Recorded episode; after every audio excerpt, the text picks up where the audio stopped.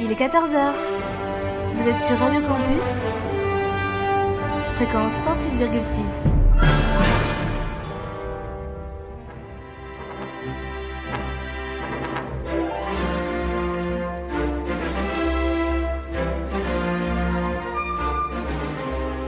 – 14h-15h sur Radio Campus,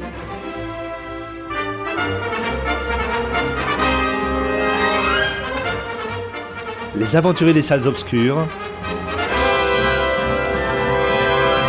le magazine cinéma produit par le quotidien du cinéma, Présenté par Christophe Dordain. Bonjour à toutes et à tous. Merci d'être des nôtres en ce samedi après-midi pour cette nouvelle édition de votre magazine consacré à l'actualité du cinéma, Les Aventures des Salles Obscures, un programme produit par le site lequotidienducinéma.com. Présentation Christophe Dordain et je serai très bien accompagné en cet après-midi, la table est complète avec les interventions à venir de Kevin Corbel, Karine Le Breton, Loïc Gourlet, Flavie Casmerziac et Julien Lecomte. Nous sommes ensemble jusque 15h.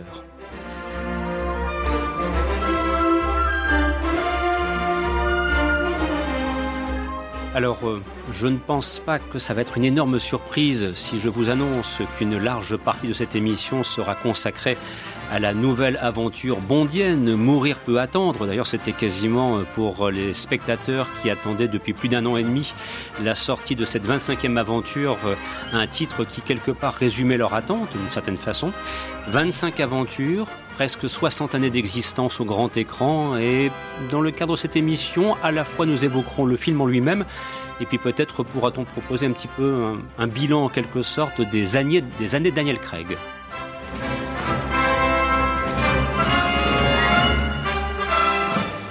En cours de programme, euh, quelques Netflixeries. Il sera par exemple question de The Guilty avec, Jack, avec Mark Wahlberg. Ou bien encore, nous intéresserons aussi à la nouvelle réalisation des frères Larieux, Tralala, qui est sorti ce mercredi sur les écrans et dont on se dit que c'est un film qui aura peut-être un petit peu de mal à exister face à la machine bondienne.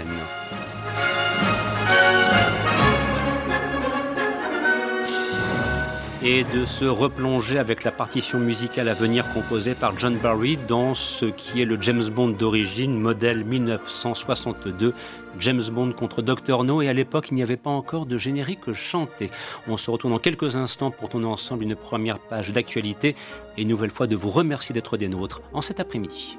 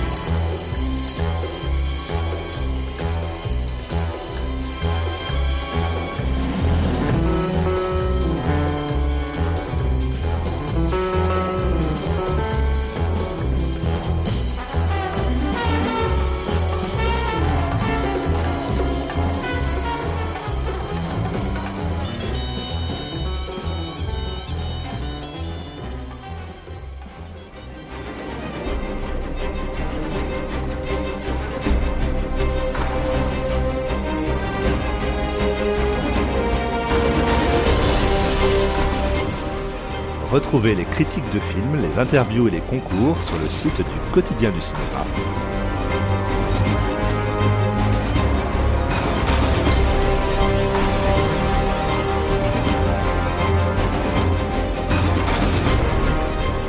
www.lequotidienducinéma.com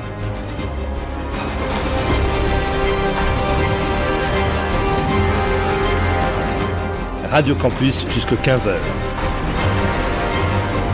C'est les aventuriers des salles obscures.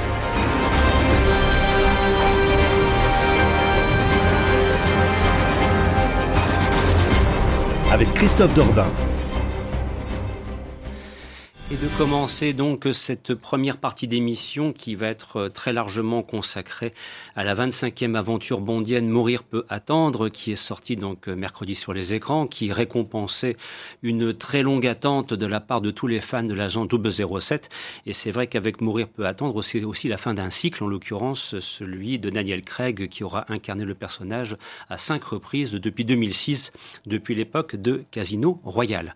Alors autour de la table, nous allons nous exprimer au sujet de ce film, ça vous en doutez un petit peu. Euh, y aura-t-il que des avis convergents? Je vous laisse le soin de le découvrir. Et puis, euh, nous essaierons aussi de faire attention à ne pas, euh, comment dirais-je, tomber dans le piège de révélation, parce que voilà, il y a quand même quelques petites choses qui sont propres à cette 25e aventure bondienne. Il serait dommage de vous gâcher le plaisir si vous vous apprêtez à aller le voir au cinéma, par exemple, ce soir pourquoi pas. Alors, euh, bon, on va tout de suite évacuer, si vous en êtes d'accord, euh, le côté un peu scénario, parce qu'on se doute bien que l'agent 007, on va devoir un petit peu le, sortir de l'endroit où il était, au fin fond de la Jamaïque, pour une fois de plus lutter contre un fléau mondial qui prend la forme d'un virus. Voilà, on va, là, on va pas s'aventurer sur euh, l'intrigue en elle-même. De toute façon, parfois, les intrigues mondiennes sont tellement alambiquées qu'on a parfois un petit peu de mal à les résumer. C'est en ce sens où je regrette, à titre personnel, des époques plus joyeuses avec Roger Moore où le scénario était assez limpide. C'était euh, un méchant de service qui veut exterminer la Terre et envoyer par exemple ce qu'il reste sur je ne sais quelle euh, planète. Hein, c'est Moonraker par exemple, ou bien encore le, coup d'avant, c'était le méchant qui va une nouvelle fois exterminer la Terre, mais qui va euh, récupérer quelques êtres humains pour former une nouvelle Atlantis. Vous voyez, c'était des scénarios qui étaient d'une lisibilité exemplaire. Et quant à ceux avec Sean Connery, là c'était la grande époque de la guerre froide et les méchants étaient ouvertement communistes. C'est vrai que sur ce point particulier, les intrigues au fil du temps se sont euh, euh, densifiés, euh, parfois pas forcément d'ailleurs pour le meilleur, il faut bien le reconnaître. Alors, pour mourir peut attendre, on va laisser un petit peu de côté l'intrigue pour se concentrer sur. Bah, c'est Daniel Craig, moi, qui m'intéresserait peut-être d'aborder tout de suite, parce que voilà quelqu'un qui. moi, je me souviens, lorsqu'en 2006, il a été choisi pour être le héros de la nouvelle aventure bondienne, prendre la succession de Pierce Brosnan pour Casino Royale, j'ai quand même le souvenir, et, je vais d'ailleurs peut-être commencer par solliciter euh, peut-être Julien, pourquoi pas, j'ai le souvenir que son, accueil, enfin c'était un accueil plus que mitigé, enfin sur, sur, sur le net de l'époque, c'est qui Daniel Craig? Regardez sa carrure, en plus ça il est blond, il ne correspond pas à la description du personnage euh, qui, est celle de Ian Fleming, même on disait il n'est pas suffisamment grand, enfin voilà, c'est l'accueil ne fut pas extraordinaire à l'époque. La totale, ouais. Alors je vais pas te dire de bêtises, mais il me semble qu'il est irlandais de base. Euh, oui, il me semble bien. Alors déjà, on peut s'imaginer qu'un Irlandais pour jouer le rôle d'un agent anglais, oui. ça pouvait pas aller dans le bon sens. Euh, J'avais un peu cette, euh, cette appréciation aussi, quand, surtout qu'il sortait un peu de nulle part, Daniel Craig. Hein. Mm. il n'avait pas une, filmo euh, euh extrêmement étendue. le côté physique bah moi je me rebase toujours sur le, le, casting de, de du, du, premier Batman avec euh, Tim Burton, c'est que même si on n'a pas le physique, on peut faire un très très grand film et une mm. très très bonne interprétation. Hein. Euh, il m'a jamais dérangé, euh, à proprement dit. Je trouve qu'il avait, toujours bien incarné le, le Bond et surtout, je suis pas du tout fan de, Pierce Brosnan. Euh, en Remington Steel, oui, mais pas en Bond. Je sais pas pourquoi, j'ai toujours bloqué avec lui. Euh, Greg, pour moi, il a apporté justement ce côté hyper musclé. Mm. Euh, même effectivement s'il n'est pas très très grand, euh, ça se voit à l'écran d'ailleurs, surtout quand il est à côté d'Eva Green. Euh, le côté hyper narquois, on n'a pas envie de l'aimer en fait. Dès mm. qu'il arrive sur l'écran, on n'a pas envie de l'aimer, on sait qu'il va, il va tout défoncer. Et, et, Casino Royale montre bien tout ça, toute l'étendue du, du, du, personnage autour de l'interprétation de, de, Craig. C'est-à-dire quelque chose qui va, qui va casser un peu les, le, le mythe du, de l'ultra séducteur. Mm. et fait est que au, fur, au, fur, et à mesure des, des films, j'ai l'impression que ça a été abandonné, que c'est plus Craig qui a pris la place de Bond que l'inverse. Hmm. Et c'est ça qui m'a un peu dérangé. Alors, Cinq films, cinq aventures euh, qui ont connu un succès, une popularité extraordinaire. D'ailleurs, ça ne risque pas de se démentir avec Mourir peut attendre, qui avait déjà réalisé des, scores au box-office tout à fait impressionnants, alors qu'il était à peine sorti dans, les salles. Et donc maintenant, on se pose la question au terme de, ce cycle de 15 ans d'aventure bondienne pour Daniel Craig, ce qu'il en est du, dernier opus. Alors Louis, que tu as l'occasion de, voir Mourir peut, Mourir peut attendre, comme tout le monde ici ou presque autour de la table, et euh, bah, tu ressors, c'est toujours un petit peu l'idée du classement, c'est de se dire, bon alors, dans les Daniel Craig, il y a celui-là numéro 1, celui-là numéro 2, bon, il y a Spectre qui très rapidement risque de descendre dans les profondeurs du classement et peut-être euh, d'aller talonner euh, Quantum of Solace, alors que Skyfall et Mourir peut attendre et puis Casino Royale, euh, très, naturellement, très mécaniquement, remontent. Alors qu'en est-il de ce Mourir peut attendre? Quelles sont les... Quelle est ta première impression en quelque sorte? Alors, si ça t'embête pas, Christophe, je voudrais juste effectivement euh, revenir un tout petit peu quand même sur les cinq. Après, après, on va, on va, on va reparler du, film. Ah, sur, sur, sur, le cycle, effectivement. Moi, il y avait quand même une chose, moi, qui m'a vraiment intéressé dans ce cycle-là, c'est euh, une certaine forme de, de, courage de la part de Barbara Broccoli et, Henry Wilson de, de d'avoir eu voilà un petit peu ce culot de, de rebooter tout de mm. faire un peu comme si rien n'avait existé et clairement on a euh, James Bond on a 20 films et une série de cinq films, un cycle de cinq films. C'est-à-dire que c'est effectivement la, période Daniel Craig sera vraiment à part dans la série. Et je voilà, moi j'ai trouvé que là-dedans se dire euh, voilà, on, reprend tout, on efface tout, on recommence et on forme un tout puisque effectivement il y a un véritable arc scénaristique sur les cinq films et euh, avec les trois grands euh, les films les plus importants seront effectivement Casino Royale, Skyfall et Se mourir peut attendre. Euh, donc voilà, je, je ça j'ai trouvé je trouve que c'est quand même clairement quelque chose de très intéressant contrairement effectivement au il y a des bons James Bond dans les dans les dans les 20 précédents mais mais tout était un peu un peu ils étaient tous un peu autonomes quoi. Et, celui et voilà ce cycle là euh, y a une il y a une véritable cohérence euh, alors du coup pour revenir effectivement alors si on veut effectivement faire un, faire un classement euh, je sais pas je sais pas enfin on a effectivement clairement il faudra faudra digérer encore un petit peu celui-ci je pense. Mais on a effectivement deux deux, deux petits bijoux euh, qui sont qui sont Casino Royale et, et Skyfall qui sont euh, voilà moi, je n'hésite pas à dire des très grands films euh, où tout a été euh, où tout a été repensé aussi en termes de de, de, de, mise en scène. Effectivement, on a Daniel Craig qui a apporté euh, qui a qui a un petit peu tout révolutionné, qui a apporté James Bond n'était plus du coup qu'une qu'un personnage, c'est devenu effectivement un corps, une masse du brutal. Enfin, là-dessus, Casino Royale est, est, prépondérant sur, sur sur tout ça. Et lui-même, hein, Daniel Craig, effectivement je pense plus que, que d'autres euh, interprètes de James Bond, a collaboré, collaboré énormément euh, au, scénario, aux histoires, à l'évolution de son personnage. Euh, voilà. ils sont pas ils sont pas complètement clairs les trois effectivement Broccoli Wilson et, Craig savoir à quel point tout avait été ou non pensé dès le départ je on a quand même tendance, en voyant notamment le dernier, on a tendance quand même tendance à penser, au moins que ça se, ça se voit qu'on a cette impression-là, quoi, que tout a été pensé et que tout et que tout se tient. Voilà, on a un véritable reboot, comme avait pu le faire. Et moi, je pense qu'on va, quand on va revenir le film, sur le film, on va beaucoup en parler, comme a pu le faire euh, un Nolan avec les Batman. Euh, il y a, y a des, des, des comparaisons qui sont vraiment intéressantes à faire avec ça. On a effectivement cette volonté-là de de d'appuyer sur erase et de, et de et de tout recommencer quoi. Donc euh, donc voilà. Après on peut reparler du film. Je sais pas si. Oui, non, mais, non, mais à, la limite, non, je, je, je, profitais un petit peu de, de, de, de comment dirais-je de ce que tu as initié pour euh, poursuivre un petit peu le tour de table et après on reviendra effectivement au film en lui-même et, notamment peut-être demander à, à, Karine qui a une relation avec euh, James Bond 007, 007 version Daniel Craig un petit peu plus distante justement comment tu regardes ce, ce, ce, que Daniel Craig a apporté à la, à la série des films, en sachant que bon, tu es moins convaincu entre guillemets au premier abord. Euh, non, moi je me suis jamais intéressé à James Bond, je les connais pas trop les, anciens et l'avantage de Daniel Craig, c'est qu'il m'a donné envie de m'intéresser au personnage. Mhm. Euh, et moi j'avais été complètement séduite par Casino Royale. J'avais vu, euh, enfin j'avais vu ce avec Pierce Brosnan, j'avais trouvé ça complètement ridicule. Et c'est vrai que ce qu'a apporté Daniel Craig au personnage est indéniable parce que il, pour moi, je le trouve, euh, contrairement à ce que disait Julien, complètement charmant en fait. Il a un flegme qui fait qu'on on comprend pourquoi il attire les femmes, et, mais il a toujours une certaine euh, référence vis-à-vis d'elle. Donc euh, moi, j'aime vraiment beaucoup ce personnage. Après, il y a des très bons films comme des choses beaucoup moins convaincantes comme Quantum of Solace, où tout le monde est d'accord, il n'est mm. il est pas réussi. Et sur les deux derniers, je les trouve qui souffrent énormément de longueur et que quelque part, ben, on perd l'essence euh, de James Bond. moi, je retrouve pas ce que j'attends. Enfin, d'un James Bond, c'est pour moi un film d'aventure euh, avec euh, des bagarres, un agent secret. Et là, il y a trop de sentiments et ça me perd. Mmh. C'est cette évolution. Euh, j'ai entendu que le, ce, cette dernière aventure, Mourir peut attendre, c'était, euh, il y avait un côté endeuillé, il y avait un côté euh, nostalgique, mélancolique, crépusculaire. J'ai fait là un patchwork, ou si vous préférez plutôt un florilège de quelques expressions que j'ai trouvées ça là dans différentes publications.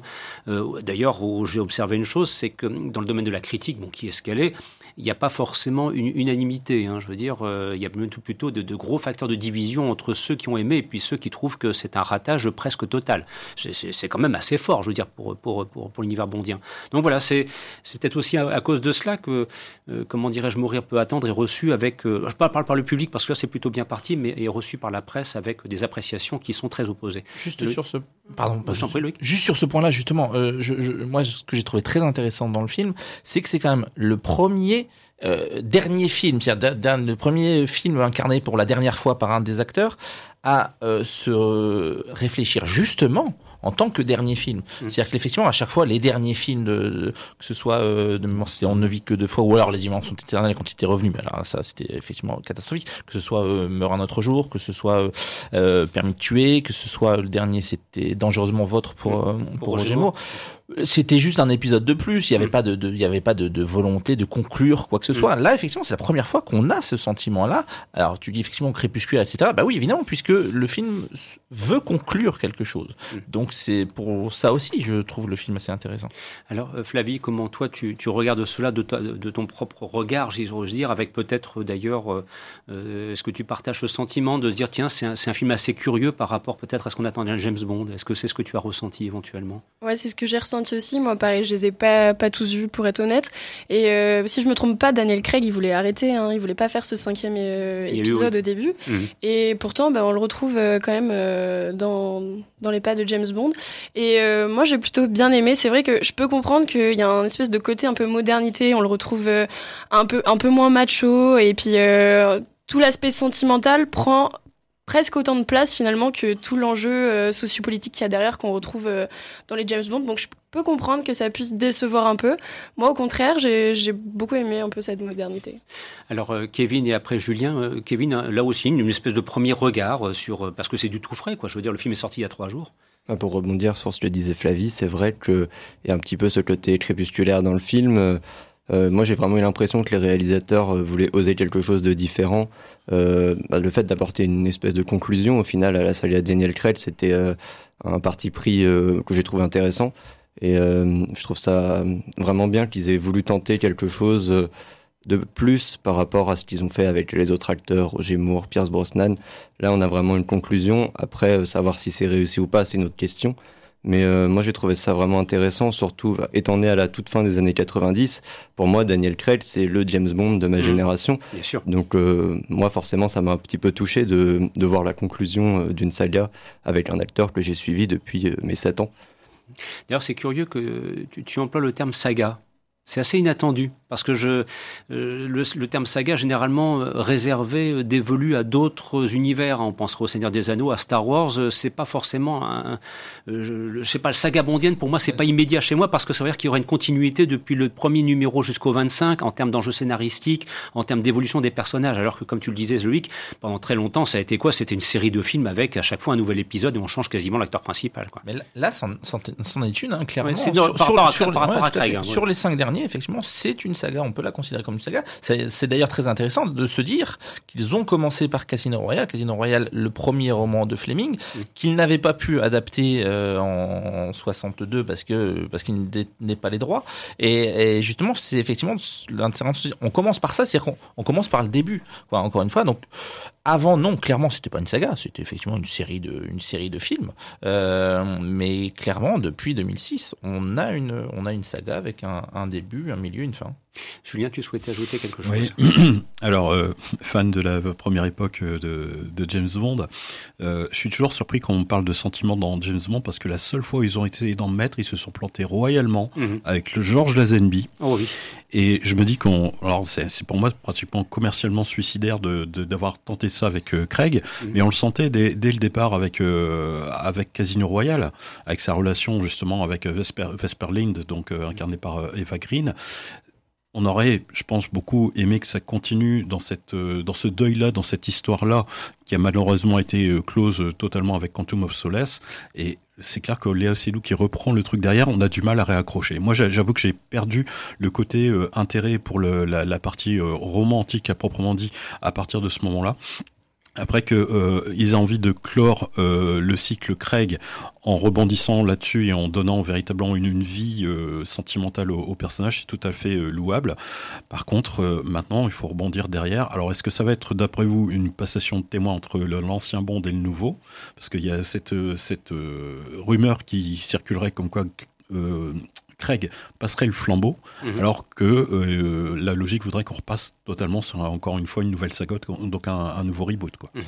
Il faut faire très attention à ne pas spoiler le film, effectivement. Bon, voilà, il faudra voir euh, ce qui sera. Euh, il y a des évolutions qui se préparent. Mais non, mais par contre, c'est très intéressant de, parler au service secret de Sa Majesté, parce que clairement, oui, à l'époque, effectivement, ça a été un gros flop. Maintenant, je pense que quand on demande à n'importe quel euh, fan ou même un peu moins fan, peu importe, de, de, de, James Bond au service secret de Sa Majesté arrive dans le top 3 quasiment systématique. Effectivement, il est dans mon top 3. Et, et, avec une partition musicale en plus de ça qui, qui, qui confirme cela en plus. Effectivement, c'était très clairement, effectivement, je, le, le, le, Daniel Craig de, de James Bond, Daniel Craig, se, se rapporte à celui de, de Lazenby. Effectivement, ça le sent, de tout, dès, le, dès, le, départ, je pense. Tout à fait, non, non, il y a, y a, y a un vrai parallèle. Euh, il y a un vrai parallèle.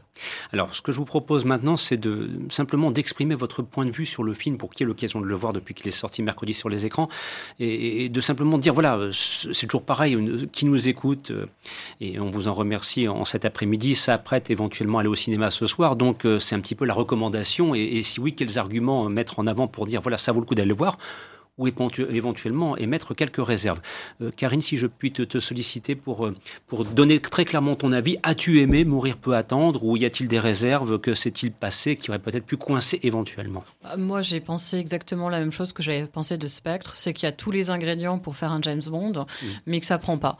Euh, voilà, on va, on va voir l'Aston Martin avec tous ses gadgets, on a les magnifiques paysages, on voyage d'un pays à l'autre, toujours dans des lieux magnifiques. Il y a quelques scènes d'action, mais pas tant que ça finalement. Euh, voilà, on a bien le Martini euh, et tout, mais les James Bond Girls, mais ça, ça prend pas en fait. Que se passe-t-il pour que, ça, que, tu n'y aies pas adhéré? Mais Déjà, moi, je, je trouve que le côté sentimental euh, prend trop sur l'histoire. C'est un agent secret. Moi, je vais voir un agent secret pour qu'il se batte et qu'il ait des aventures. voilà, j'ai pas envie de savoir qu'il est amoureux et qu'il est très triste et tout ça. Ça, ça m'intéresse pas. C'est pas le, c'est pas le but d'un James Bond en fait. Hmm. Si je vais aller voir un film sentimental, je vais aller, j'ai ce qu'il faut en fait. Donc, ne mélangeons pas les genres. Et en plus, je pense que c'est d'autant plus euh, gênant. Ça, ça me dérangeait pas le côté sentimental dans Casino Royale parce que euh, le personnage de euh, Vesper était très intéressant, alors que celui interprété par Léa Seydoux, qui est, qui est Madeleine, elle est, elle est très fade, on comprend pas pourquoi James Bond est amoureux d'elle. Et elle passe son temps, que ce soit dans Spectre ou là, dans Mourir peut attendre, à pleurer. c'est vraiment, et je trouve que ça m'avait déjà beaucoup gêné dans Spectre, mais ça donne pas une image très glorieuse des femmes, en fait. Elle est toujours euh, soit à pleurer euh, parce que ça va pas, ou soit à s'accrocher amoureusement et euh, un peu bêtement à, James Bond. C'est, moi, j'aime pas cette, vision du côté sentimental. Donc ça, ça m'a beaucoup beaucoup gêné. et, et puis c'est très lent. voilà, le, méchant est, pas très intéressant, mais comme la plupart des méchants, je pense que pour moi, il y avait que Matt Mikkelsen qui avait réussi à faire quelque chose autour du personnage du chiffre. Javier Bardem aussi surtout. Oui, et Javier Bardem. Ah oui, quand même. Hein. Également, mais c'est vrai que bon, j'étais moins convaincu par Christopher Waltz et on le revoit là et il me fait toujours pas plus d'effet en méchant. Je trouve que c'est quand même euh, le mec qui à la tête du, euh, du de Spectre et euh, qui, a des plans machiavéliques, mais il a aucun charisme. On a du mal à croire qu'il arrive à, fomenter tout ce qui va tourner mal dans la vie de James Bond.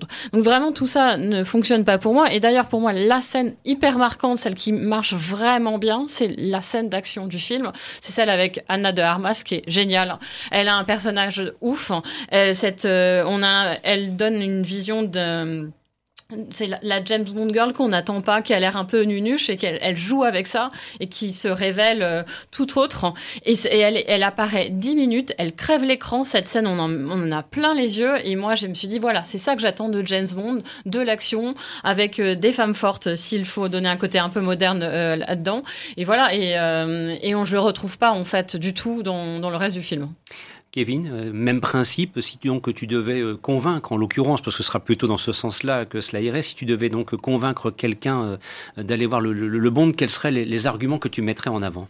Alors moi, ce serait tout d'abord les scènes d'action. Moi, elles m'ont plutôt satisfaite. la première, toute première scène du, film en Italie avec l'Aston Martin. Bon, ça fait très classique James Bond, hein, mais bah, la séquence d'ouverture, c'est, faut pas la louper. Hein, je veux dire, ça, ça, donne le ton généralement. Et moi, j'ai été assez satisfait de cette scène. Et puis après, euh, oui, ça va être vraiment la scène avec euh, Anna de Armas aussi, qui est euh, pour moi incroyable. Et c'est vraiment la petite déception de l'avoir que 10 minutes à l'écran, alors que pour moi, on aurait pu enlever les assez doux et mettre elle à la place pour le, reste du film. Là, il, y a quand même, un tir croisé qui se dégage vers la pauvre Léa Seydoux. Je veux dire, mais bon, quand on est dans un James Bond, il faut, faut assumer. C'est ça. Et aussi, voilà, l'aspect sentimental m'a pas dérangé plus que ça, parce que moi j'avais été assez déçu de Spectre, qui pour moi avait des longueurs et un problème de rythme, et j'appréhendais beaucoup euh, No Time to Die par rapport à ça, et j'ai trouvé que même si le film dure quand même assez longtemps, peut-être 20 minutes en, en trop qu'on aurait peut-être pu enlever. À part ça, j'étais plutôt satisfait du film, euh, que je trouvais assez bien rythmé, et c'est vraiment, oui, la prise de risque dont je parlais tout à l'heure, pour essayer d'apporter une conclusion à la saga, que je trouvais assez osée et plutôt bien amenée, euh, parce que je m'y attendais pas tellement. Donc, euh, Flavie, selon la même configuration, quels seraient les arguments premiers que tu mettrais en avant pour dire bon voilà, ça vaut le coup ce soir, allez, vous réservez vos trois heures, vous vous préparez, faut aller voir James Bond. Euh, déjà, je dirais qu'il faudrait essayer d'aller le voir le plus vite possible si on a envie de le regarder, mm. parce que si on se fait spoiler, euh, on va perdre vraiment tout l'intérêt du film. Mm. Euh, et après, moi aussi, j'étais assez satisfaite du film. Les scènes d'action, je les ai trouvées plutôt pas mal, et, je trouvais que vraiment ce mélange avec le, le côté sentimental pour une fin de saga, moi j'ai beaucoup apprécié. Loïc Vaste programme, aurait dit le général. Comment faire Non, mais déjà, moi, je, voudrais qu'on parle déjà de, mise en scène. Euh, moi, je, trouve le film effectivement très opposé à Spectre.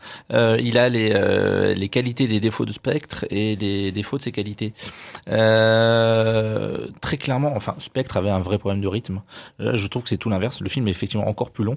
Et pourtant, sur celui-ci, je trouve on n'est pas toujours dans de l'action, mais je trouve qu'il n'y a pas de temps mort.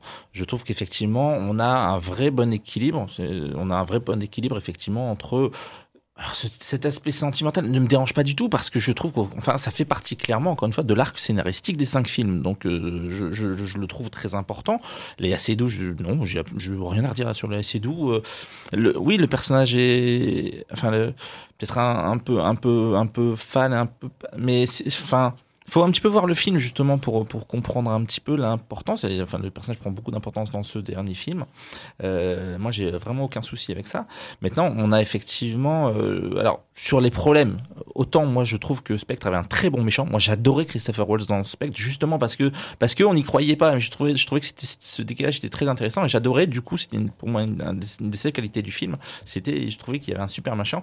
Là, faut admettre que le méchant est très clairement décevant. Ah bon euh, que, que c'est important c'est bah, qui, qui l'incarne C'est euh, Rami Malek. Rami Malek, ça va, il est... Ouais, mais je, je, je trouve que le personnage n'existe pas suffisamment mis à part une super introduction, c'est-à-dire qu'on a une première scène avec avec une avec une vraie scène de suspense, c'est-à-dire qu'on a une tension dans tous les films de, dans tous les derniers James Bond, on a cette tension là. On n'est pas devant un popcorn movie euh, qu'on regarde tranquillement à la mm. période de Roger Moore quoi. On a on est dedans, on vit les choses et on a effectivement cette première scène avec même des des, des jump scares. J'ai pas souvenir d'en avoir vu dans, dans dans tous les James Bond euh, dans tous les autres James Bond. On est on est toujours en tension et effectivement le personnage du coup est très bien lancé et après je trouve ça s'arrête un peu là quoi. Je, Mariam Malek, euh, on le, n'existe pas suffisamment. À aucun moment on, comprend ses motivations.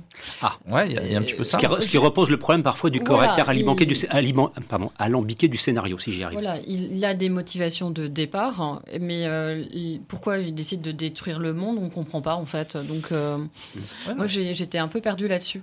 Alors que Christopher Waltz avait une, des vraies motivations. Lui, il en voulait à James Bond, donc euh, tout Et Javier Bardem euh, aussi, par exemple, c'était très clair. Je veux dire, le chiffre aussi, les motivations étaient un peu plus claires. Elles sont toutes présentes, mais là, euh, moi, j'ai pas compris en fait pourquoi cette haine envers tout le monde. Un James Bond passe effectivement par un grand méchant. le chiffre était un super méchant. Raoul Silva, Javier Bardem dans, dans, dans, dans Skyfall était un des tout meilleurs. Là, ça, c'est vraiment pour moi effectivement le, le, point négatif du film.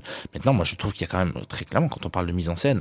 Et là, moi, je le renvoie forcément à Nolan. Et, et, si, alors, si on peut voir Tenet comme une une sorte de James Bond. Il y, y, a de ça, une tentative de, de, faire son monde. Moi, je rêverais un jour effectivement de voir ce que pourrait faire euh, Nolan avec euh, avec euh, avec James Bond, comme il l'a fait, comme il a pu le faire avec avec Batman. Parce que clairement, on a ça, on a cette cette intensivité dans sa dans sa mise en scène, dans dans l'utilisation de la musique, qui est et ça c'est enfin clairement, quand on voit une scène d'action de Nolan, la musique, le découpage, le cadrage, la fluidité. On a enfin fini avec cette dans le cinéma d'action avec cette ces green grasseries euh, qui était qu'on ne comprenait rien. Ah bah c'est ce qui avait, ce qui avait massacré euh, Quantum of Solace, par exemple. Moi, je ne supporte pas, je ne supporte pas ces, ces, ces scènes d'action là où on, on, voilà, on comprend rien. Là, maintenant, effectivement, euh, Nolan a remis ça en place en disant, je filme une scène d'action et vous allez comprendre ce qui se passe. Là, on a, on a effectivement clairement ça.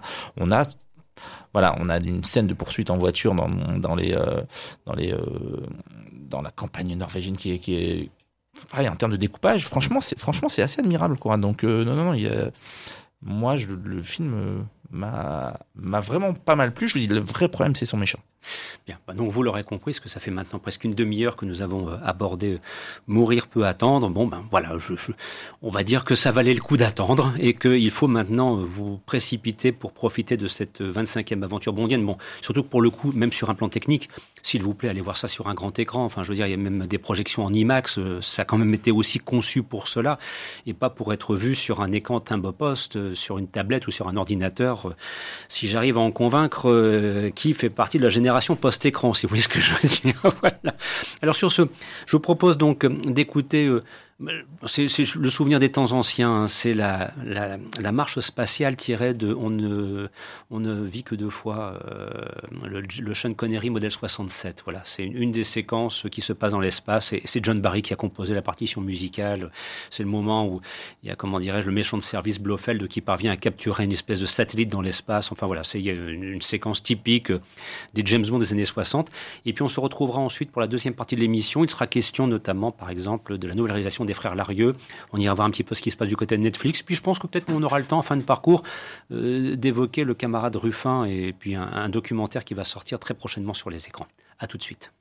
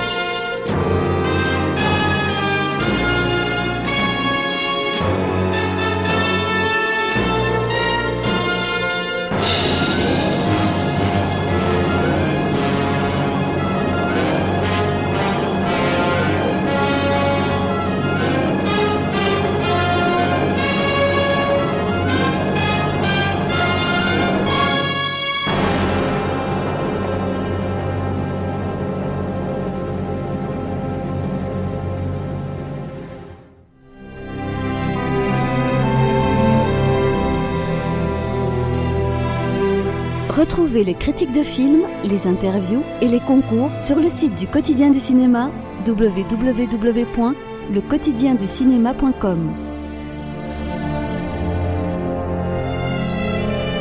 Vous écoutez Les Aventuriers des Salles Obscures sur Radio Campus, fréquence 106,6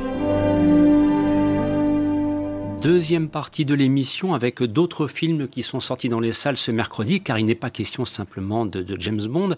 Et en l'occurrence, il est cette fois question de la nouvelle réalisation des frères Larieux. Alors, il y a un point commun avec l'univers bondien, c'est qu'on retrouve au casting Mathieu Amalric, qui en son temps fut le, méchant de service à l'époque de Quantum of Solace. Alors, euh, qu'en est-il de, ce film, Flavie et Karine, que vous avez l'occasion de, voir euh, Parce que bon, il faut exister dans le cinéma euh, cette semaine, dans la distribution cinématographique il faut exister à côté du, monstre bondien qui a forcément trusté beaucoup d'écrans, beaucoup de salles. Est-ce que ça vaut le coup d'aller voir ce La La La réalisé par les frères Larieux, Flavie, s'il te plaît? Ça vaut le coup, oui et non. Il y a beaucoup moins d'action que dans James Bond, ça c'est sûr. Euh, c'est un film qui est un peu, un peu perché. C'est l'histoire d'un homme qui chante dans les rues de Paris et puis il va rencontrer une jeune femme euh, qui, enfin, en fait, il pense que c'est la Vierge et elle disparaît, cette jeune femme. Donc, il, se met en tête de partir pour Lourdes euh, pour la retrouver. Et sur place, euh, il y a une autre femme qui va lui, qui va reconnaître en lui, en fait, son fils qui, a été, qui est disparu. Et donc, il va passer un peu du chanteur déchu à une espèce de, de génie. Et euh, j'étais très très dubitative au début. Euh, c'est un peu un personnage euh, hyper stéréotypé, voilà, du chanteur qui vit dans la crasse, qui fume, qui compose des musiques qui finalement vont jamais décoller. Puis je me suis laissée petit à petit ben, emporter par le film. Après, je pense pas que ce soit non plus la comédie de l'année. Enfin, je sais pas ce que tu en penses. Moi, j'ai pas été non plus Hyper très, très emballé. Mmh. Karine ouais, Moi, j'y suis allée en étant euh, vierge de toute info sur ce film, donc je savais vraiment pas ce que j'allais voir. Euh, et je pense que je m'attendais pas vraiment. À... Je m'attendais à une comédie musicale, et c'est pas une comédie parce que c'est pas du tout drôle. Et c'est, ça commence même par ben, l'histoire d'un, SDF, donc c'est pas, on n'a pas envie de rire de ça. Et c'est complètement barré au début. Euh, Mathieu Amalric chante extrêmement mal, donc j'ai été très gênée pendant le début, et je me suis dit, je vais jamais tenir deux heures à regarder ça, c'est pas possible. Euh, le film a vraiment du mal à décoller et y a, ça commence vraiment à venir quand il y a l'histoire, euh, quand on le prend pour le, ce fameux fils disparu, où là ça commence un peu à se réveiller, mais je dirais que les 40 premières minutes sont extrêmement pénibles et il faut s'accrocher pour rester dans la salle.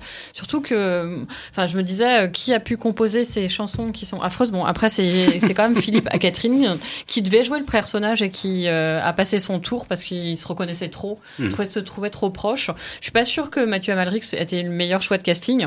Mais bon, euh, voilà. Mais une fois qu'on a passé ces 40-45 premières minutes et que l'histoire démarre un peu, moi j'ai fini par rentrer dans le film et, être euh, assez surprise euh, et embarquée par l'histoire en me demandant où ça allait nous mener. Et c'est vrai que c'est complètement loufoque, mais la, qualité des chansons s'améliore au fur et à mesure que des personnes arrivent et arrivent à un peu mieux chanter que Mathieu Amalric.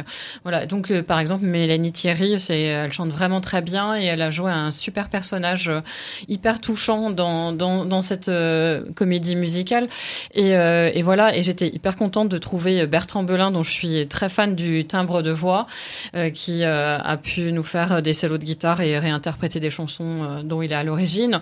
ça, ça m'a fait, ça m'a fait extrêmement plaisir. Voilà, mais voilà, il faut vraiment s'accrocher pour rentrer dans ce film.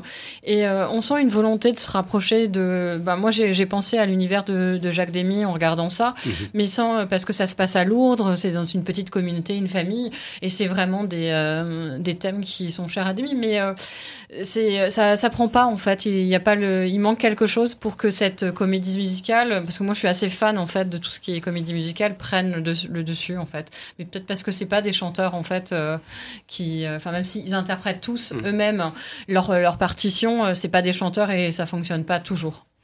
Euh, Flavie, donc, euh, est-ce que tu as aussi ressenti un petit peu, euh, par rapport à ce, film, une entrée nécessaire Il faut accepter de rentrer dans l'univers, de se familiariser avec les personnages? Est-ce que ça a été un petit peu une entrée lente dans le film, entre guillemets? Ouais, c'est difficile de, de, rentrer dedans. Et en fait, moi, j'ai trouvé que le scénario était intéressant lui-même. Et du coup, je me suis dit, il aurait peut-être mérité d'être, euh, enfin, de pas être une comédie musicale finalement, parce que je suis assez d'accord, les chansons sont pas terribles. Il y en a une que j'ai beaucoup aimée, une scène au bord d'un lac justement avec euh, Belin et, Mélanie Thierry. Mais, euh, ça, c'est une chanson originale d'un de ses albums qui reprend, donc. Ouais, donc finalement, pas une composition pour le film. Mais du coup, ouais, c'est peut-être dommage. Il aurait peut-être fallu euh, bah, pas en faire une comédie musicale. Et... Parce que ça n'apporte rien que ce soit chanté, puisque les chansons. Et pourtant, c'est des grands noms de la variété française mhm. qui l'ont écrit. On a Jeanne Chéral, Dominica, mais euh, ça fonctionne pas sous ce format, cette histoire. Donc, euh, j'ai pas été entièrement déçue parce que j'attendais pas grand chose de ce mhm. film et, et j'ai fini par rentrer dedans. Mais je pense pas qu'il trouvera son public. Les critiques des de la presse sont, sont, très très bonnes. Les critiques mm. des spectateurs sont moins emballées mm. parce qu'il faut trouver son public. Ah, surtout avec une semaine où vous avez quand même une machine qui bouffe tout sur le passage. Il hein, faut le reconnaître parce que en plus de ça, là on évoque la, la, le film des frères Larieux avec euh, Mathieu Amalric entre autres, mais il y a aussi la sortie du film Mon Légionnaire avec euh, avec Louis Garrel. Euh, moi, je trouve quand même un petit peu inattendu qu'on sorte des films de ce type qui sont intéressants à un moment où il y a une machine qui emporte tout sur son passage. Quoi. Les, les chiffres au box-office sont éloquents des James Bond, c'est pas le public des mm. frères Darieux. Oh. Donc c'est l'un n'empêche pas l'autre. Hein. On n'a pas tous envie d'aller voir un James Bond mm. et, euh, on, parfois les, films. Oh, c'est même la présence en salle, si tu veux. C'est le, nombre d'écrans de copies disponibles. C'est ce que j'ai un petit peu observé. C'est un film dont la distribution est un petit peu réduite. parce qu'il y a un moment, il y a un problème de place. Et certains multiplex ont fait des choix assez nets de proposer du James Bond, en veux-tu, en voilà, dans 5, 6, 7 salles différentes, ceci dit en passant. Hein. Ça fait partie de, de, cette logique. Voilà donc pour, en tout cas, qui a un petit peu d'esprit de, de curiosité le film des frères Larieux, La La La avec Mathieu, de, Mathieu Amalric. Donc, Tralala. Euh, Tralala, pardon. Pourquoi est-ce que je fais La La La Parce que ça, on a envie de dire Tralala oui, Monde. Oui, c'est ça. Ouais, il y a peut-être un petit peu de ça, c'est vrai. Alors, euh, Julien, de ton côté, toi, tu, euh, tu plateformes tu, oui, tu, tu, tu, streams. Voilà. Euh, et, euh, légalement. légalement, bien sûr. Et tu as trouvé un point commun. C'est un monsieur qui s'appelle Antoine Foucault, bon, qui a quand même un bon, un bon, un solide réalisateur. Hein, je veux dire, il a quand même quelques, quelques bons films derrière lui. Et il s'avère qu'il est à la croisée des chemins entre un film interprété par Mark Wahlberg dont on finit par se demander si ses choix de carrière cinématographique sont parfois un petit peu discutables. Et Jack Gyllenhaal, voilà, donc ce sont deux films. D'un côté, il y, a, il y a The Guilty, de l'autre, il y a Infinite. Bon, après, euh, les, plateformes, bah, vous, vous, vous, faites un mix entre Netflix et Disney+, et, et, ou voire Amazon Prime, et vous y êtes. Alors, qu'en est-il de ces deux films? Tout à fait. Alors, oui, Antoine Fuqua qui sort coup sur coup sur deux plateformes différentes et la même année deux films radicalement différents et là on se pose la question de savoir qu'est-ce qu'il veut faire dans la vie parce que surtout il fait beaucoup de documentaires sur le côté maintenant. Mmh. C'est quand même quelqu'un qui a qui a fait The Equalizer, euh, Je suis de la Maison Blanche, euh, j'en cite parmi d'autres. et bien entendu, le Training Day avec Denzel Washington. Donc euh, c'est quelqu'un, on sait qu'il sait maîtriser les, les, les, tensions, le suspense, les environnements urbains et tout ça. Et le premier film, donc qui est disponible maintenant sur sur Netflix, il est sorti cette semaine, qui s'appelle The Guilty, qui est un remake d'un film danois qui est sorti en 2008, est un huis clos. Alors déjà, on se dit bizarre, comme choix d'un réalisateur qui a l'habitude de, travailler à l'échelle de la ville, de se mettre dans un huis clos. Alors, c'est un exercice de style qui est souvent très casse-gueule pour un réalisateur, donc pourquoi pas? Jack Gyllenhaal, qui n'a plus rien à prouver au niveau de sa filmo, son interprétation, hein, que ce soit dans, euh, énormément de, films, je sais plus, euh, où il joue le rôle d'un marine, euh, j'ai oublié son nom. Ah, attends, euh, si, bah, euh, là tu me poses une colle parce que je, je, pense, je, pense, je, pense, je pense à son rôle de boxeur euh, ah oui, qui, qui, avait, qui, avait, marqué les esprits. Voilà, hein. après on peut citer euh, Denis Darko et compagnie. Donc et puis voilà. tu pensais à Jarhead de Jarhead, voilà, voilà, exactement. donc Galen Hall qui est vraiment au centre de tout, c'est un, un huis clos qui va être focalisé là-dessus. D'ailleurs, je crois qu'il n'y a aucun plan dans le film qui, où il, il n'apparaît pas l'histoire de base, il joue le rôle d'un euh, preneur d'appel d'urgence, euh, comme on trouve aux États-Unis en, composant le, 911, euh, et qui va prendre donc dès le départ des tas et des tas d'appels de, gens qui sont plus ou moins en difficulté. Et il lui lui-même, son personnage, on sait qu'il est très torturé, il est en probation, on sait pas exactement pourquoi, donc on sait qu'il y a déjà une tension de base quand, quand il attaque le film. Et là, il va tomber sur un appel d'une femme qui est totalement en détresse, qui va essayer de lui parler discrètement parce qu'elle a été kidnappée. Jusqu'ici, génial. Tension palpable de c'est assez court hein, c'est une heure et demie de film. On se dit bon c'est parfait. Moi j'adore. En plus les huis clos je dis c'est quand même assez sympa. Mais ce qu'il y a c'est que euh, se perd très très vite dans des considérations purement américaines de ce genre de film où il y a des raccourcis qu'on ne comprend pas. C'est à dire que euh, il, y a des, prises de décision, on se dit mais c'est pas possible, quelqu'un qui fait ça, même dans, en dehors d'un film, il se fait virer. Et ça va être ça, ce, ce, combat entre la super interprétation de Gyllenhaal dans le film et euh, des prises de décision, des bifurcations du scénario qu'on comprend pas nous en tant que euh, en, en, tant qu'humain ou en tant que logique.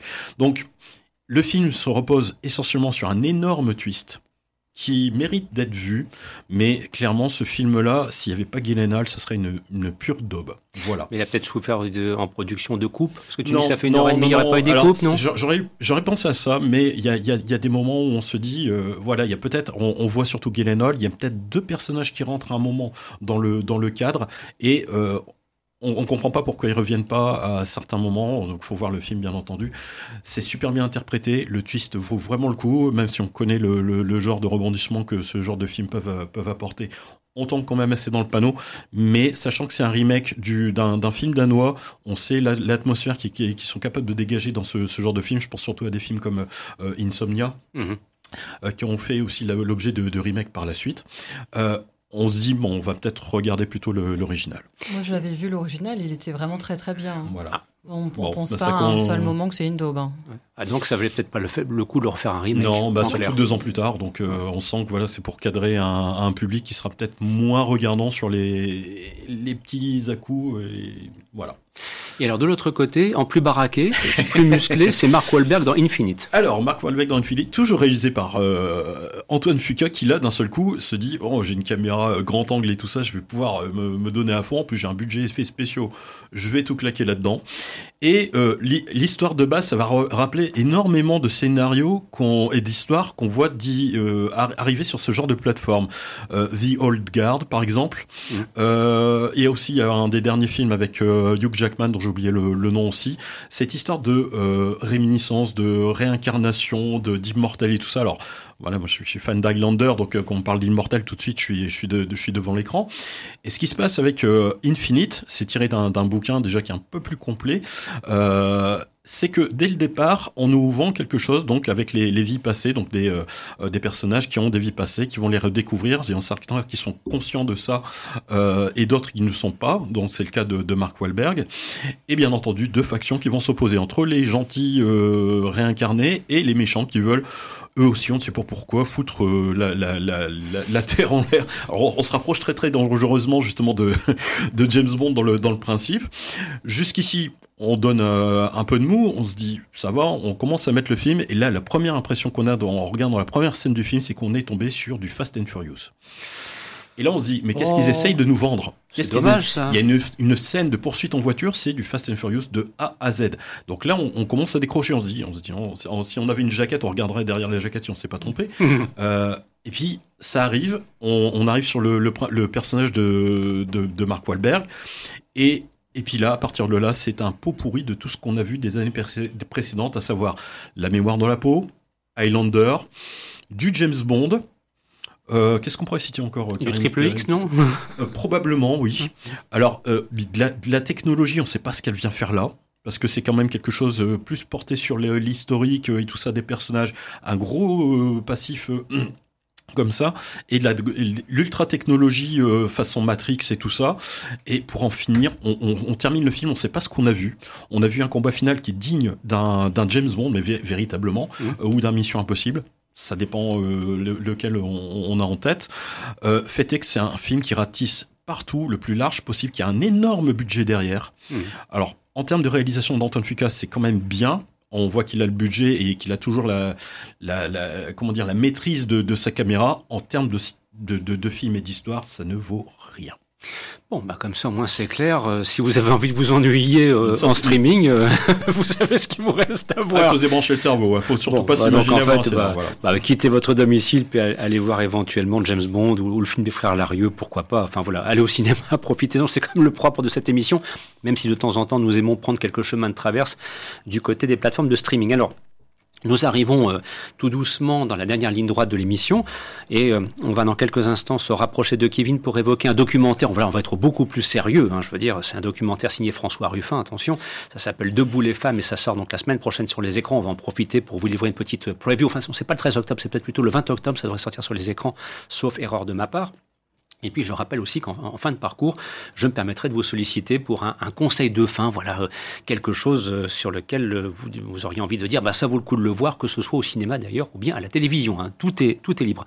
Alors, tout d'abord, Kevin, Debout les femmes, bon, bah, ça a été à l'origine une belle avant-première parce que tu as l'occasion d'assister donc à la, présentation euh, au cinéma Le Majestic à Lille euh, lors de la venue de François Ruffin. Donc il y avait forcément un, nombre conséquent de personnes du parti politique dont il porte les couleurs, en l'occurrence la France, insoumise qui était présente dans la salle. Et donc c'est un film documentaire qui, euh, le titre l'indique très clairement, bon voilà, va dans le sens du, mouvement féministe, ce qui est assez logique au regard de ce qui se passe actuellement. Alors qu'en est-il tout d'abord de son intention de départ et du résultat final? Ensuite, s'il te plaît, Kevin. Alors euh, François Ruffin a présenté ce film comme étant le premier road movie parlementaire. Et euh, pour appuyer son propos, il va s'appuyer sur euh, une phrase qu'a dit Emmanuel Macron lors de son discours annonçant le premier confinement. Je pense que tout le monde s'en souvient. Il a dit Notre pays tout entier repose sur ces femmes et ces hommes que l'on rémunère si mal. Et donc c'est à partir de ce constat que François Ruffin va partir du coup sur la route mmh. euh, pour euh, partir à la rencontre euh, de ces femmes et ces hommes, particulièrement ces femmes dans le film, qui pratiquent ce qu'on appelle les métiers du lien. Donc tout ce qui va être auxiliaire de vie, aide à domicile, les, les ATSEM dans les écoles, et pour voir justement leur quotidien et voir si effectivement on les rémunère si mal et si après euh, tout ce qu'on a connu, la crise du Covid, toutes ces choses-là, il y a eu des, des, efforts faits par la majorité, donc la République en marche, euh, sur euh, leur, rémunération, sur leur statut, euh, toutes ces choses-là. Et ce qui est assez drôle, c'est, enfin drôle, ça dépend, mais il y va avec un député de la République en marche, donc Bruno Bonnel, et, et, les deux sont forcément un petit peu opposés politiquement, mais ils ont ce combat qui leur tient à cœur, qui est de redonner un petit peu l'espoir à ces gens-là et ils vont partir à leur rencontre. Euh, il y, a, y, a, beaucoup d'humour dans le documentaire, aussi beaucoup de moments très touchants. Et euh, c'est un petit peu ce contraste euh, qui donne une véritable histoire. C'est pas juste un documentaire sur tel sujet, ça va être vraiment une histoire. Il y a une histoire, on suit des, des, personnes tout au long du récit. Et bon, c'est le développement est, plutôt bien amené, je trouve. Après, bon, ça reste un documentaire. Il y a eu pas mal de d'embûches sur le chemin parce que le documentaire a été a commencé en 2019. Après, il y a eu la crise du Covid, mmh. confinement, donc ça a été un peu compliqué. Ils ont essayé de continuer de filmer après, et je trouve que le résultat final, malgré toutes ces embûches, reste vraiment bien. Et euh, pour ceux qui auraient vu euh, Merci Patron, qui était son, premier mmh. film, euh, je trouve qu'on est dans, une, dans la même continuité il y a vraiment un, message sans vouloir forcément faire euh, l'apologie de euh, la France insoumise ou voilà, il n'y a pas de message politique clair. Euh, ils disent pas, pas voter Mélenchon dans, dans le, le, documentaire, mais pour moi, il y a vraiment ça, ça nous ça nous fait poser des questions sur euh, des enjeux euh, qui peuvent être euh, intéressants et avec les élections qui arrivent en plus, c'est pas forcément des, des choses dont on va parler le plus. Je sais que les métiers du lien, c'est pas ce qui fait la une du JT sur France 2 par exemple. Hein. Loin s'en faut, que ce soit au TF1 ou ailleurs d'ailleurs, ceci dit en passant. donc un documentaire que tu recommandes? Que je recommande vivement, que mm. j'ai vraiment bien aimé. Parce que là, c'est vrai que ce sont des. On a la chance quand même d'avoir quelques documentaires qui sortent en salle depuis quelques semaines. On pense notamment euh, euh au documentaire Maintenant que tu sais, voilà, qui était qui, qui, qui faisait le constat cette fois du dérèglement climatique. Bon, le, film d'Emmanuel Kaplan. Donc voilà, c'est bien que d'avoir aussi autre chose que des films de fiction dans les salles obscures depuis maintenant plusieurs semaines. Nul ne s'en plaindra. Alors sur ce, donc euh, nous arrivons au moment effectivement attendu d'une espèce de tour de table qu'on va faire en toute quiétude avec de possibles recommandations. Alors soit ça peut être un film que vous avez vu récemment au cinéma et dont on n'avait pas l'occasion de parler, soit ça peut être un film qui est diffusé euh, sur la, télévision, soit ça peut être une série télévisée. Voilà, le, champ des possibles est, très ouvert et, peut-être de me rapprocher éventuellement de, de, Loïc aurait une piste, quelque chose. Voilà, si, euh, il faut aller le voir. Pourquoi? C'est un truc qui te tient, qui te tient vraiment à cœur et il faudrait pas le manquer. Qu'est-ce que ce serait? Non, moi depuis euh, depuis quelques semaines, je suis un peu en je suis un peu en deuil depuis euh, depuis la, mort de de Belmondo et donc du coup effectivement en ce moment sur sur Netflix, vous pouvez redécouvrir quand même un certain nombre de de classiques euh, de Belmondo ou de Bebel, hein, il y a effectivement un, peu des deux. Euh, soyons honnêtes, certaines choses ont, ont, ont vieilli. effectivement, il y a des choses effectivement très marquées 70, euh, 80. Il y a des choses qui tiennent encore vachement bien la route. Alors c'est difficile de, de, revoir le magnifique euh, après après les OSS de, de, du jardin, mais ça reste quand même très sympa. Pursuit voilà, fait partie de ces films qui ont qui ont certes vieilli, mais ça reste quand même encore super efficace. Euh, Cartouche que j'avais pas revu depuis au moins 20 mmh, ans, bien, ça. ça. reste quand même vraiment vraiment très sympa. J'avais j'avais d'ailleurs des souvenirs assez faussés. Enfin bref, voilà, il y a les mariés de l'an 2 aussi c'est très bon. Il, n'y est pas, tout à fait. Il n'y est pas, c'est dommage, c'est un bon. Il y, en a beaucoup, hein, on est vraiment sur, plutôt sur les années. Allez, Donc le corps de mon ennemi, l'héritier. Euh, exactement, le guignolo, mm. euh, l'incorrigible, etc. L'alpagueur aussi, peut-être, éventuellement. Bon, il manque évidemment le plus grand film de tous les temps, à savoir effectivement. Itinéraire d'un enfant gâté. On dirait que tu me connais. Ah, voilà. Euh, voilà, mais, mais, mais voilà. Donc, vraiment à redécouvrir quand même pour ceux qui qu'il n'aurait pas vu depuis longtemps. De temps en temps, du, du bébel, ça fait du bien. Enfin, voilà. C'est comme du De Funès. Hier soir, je me suis refait pour l'énième fois Hibernatus. Allez savoir pourquoi. Bref, je n'en dis pas plus. Alors, euh, sur ce, Flavie, éventuellement, un conseil, une recommandation Netflixienne, Amazon, euh, série, film, qu'en est-il? Eh ben, Plutôt Netflix. Euh, ah. Je recommanderais la série Made. Il y a la première saison qui, qui vient de sortir. C'est l'histoire d'une jeune femme qui quitte du jour au lendemain son copain toxique. Et elle a une petite fille. Et donc, du coup, pour survenir bah, à ses besoins. Euh, elle va accepter le rôle d'une, enfin l'emploi d'une femme de ménage et c'est basé sur euh, sur euh, les mémoires de Stéphanie Land. J'ai hmm. trouvé hyper intéressante. En plus de ça, c'est une série qui est très intéressante parce que courte, huit épisodes si je ne dis pas de bêtises. Il y a une cohérence début, milieu, fin, terminé. On fait pas de, on va pas commencer à rallonger la sauce de façon C'est la fille inutile. McDowell, je crois, dans le rôle titre. Oui, tout à fait. Il me semble. Julien, de ton côté, une recommandation? Oui, sur Prime, Wind River avec Jeremy Renner ah. Et encore de l'actionneur. non, mais c'est du bon, hein. c'est du bon, c'est du bon actionneur. Deux, Avengers, donc euh, Jeremy Renner et Elizabeth Olsen, c'est surtout réalisé et scénarisé par Taylor Sheridan, qui était à l'origine de Sicario. On retrouve la même tension, le même genre de, de personnages qui sont euh, ambivalents et une un suspense monumental en plus avec des paysages du, Wyoming et une histoire qui est très très pure et qui, qui fait appel à pas mal de, de, passifs des États-Unis sur les, euh, le traitement des Indiens. Ouais, très très très bon film, j'en garde un excellent souvenir. Karine, s'il te plaît, si je peux te solliciter pour un ultime conseil de fin. Oui, euh, je, vais, je vais conseiller quelque chose que j'aurais pas pensé conseiller, c'est ah. Cendrillon sur euh, Prime. Non. Je déteste, mais vraiment déteste le dessin animé Cendrillon. Je trouve que c'est une horreur, une représentation des femmes affreuse. Mais la relecture féministe qui est faite de ce conte mm. m'a quand même bien bluffé. Donc, donc voilà, je sais pas du tout, je suis pas du tout le, le, public cible, parce que moi, Camille Cabello, je connaissais pas, il paraît qu'elle est hyper connue. Mais, mais franchement, c'est une vraie relecture avec euh, un côté très féministe, euh, une affirmation des femmes qui m'a qui m'a beaucoup surprise et, euh, et c'est pour ça que je le recommande. Et eh ben voilà, ça c'est comment dirais-je des recommandations dans, dans, des registres variés. Kevin, si éventuellement tu en aurais peut-être une ultime, indépendamment du, du, François Ruffin dont tu as parlé à quelques instants. Pour rester sur un film documentaire, je vais conseiller Eight Days a Week de Ron Howard qui revient mm. sur les années de scène des Beatles. Ah oui, ça c'est. J'avoue que même moi, ça m'a surpris. C'est un truc, je suis tombé là-dessus un soir 11h. Je dit, tiens, je vais regarder. J'ai pas décroché. Ah je suis resté jusqu'à la dernière, me disant, c'était dernière image, c'était vraiment formidable. Donc, euh, excellent documentaire euh, signé Ron Howard. Voilà, ben, merci à vous tous et à vous toutes pour cette participation à ce programme qui se termine.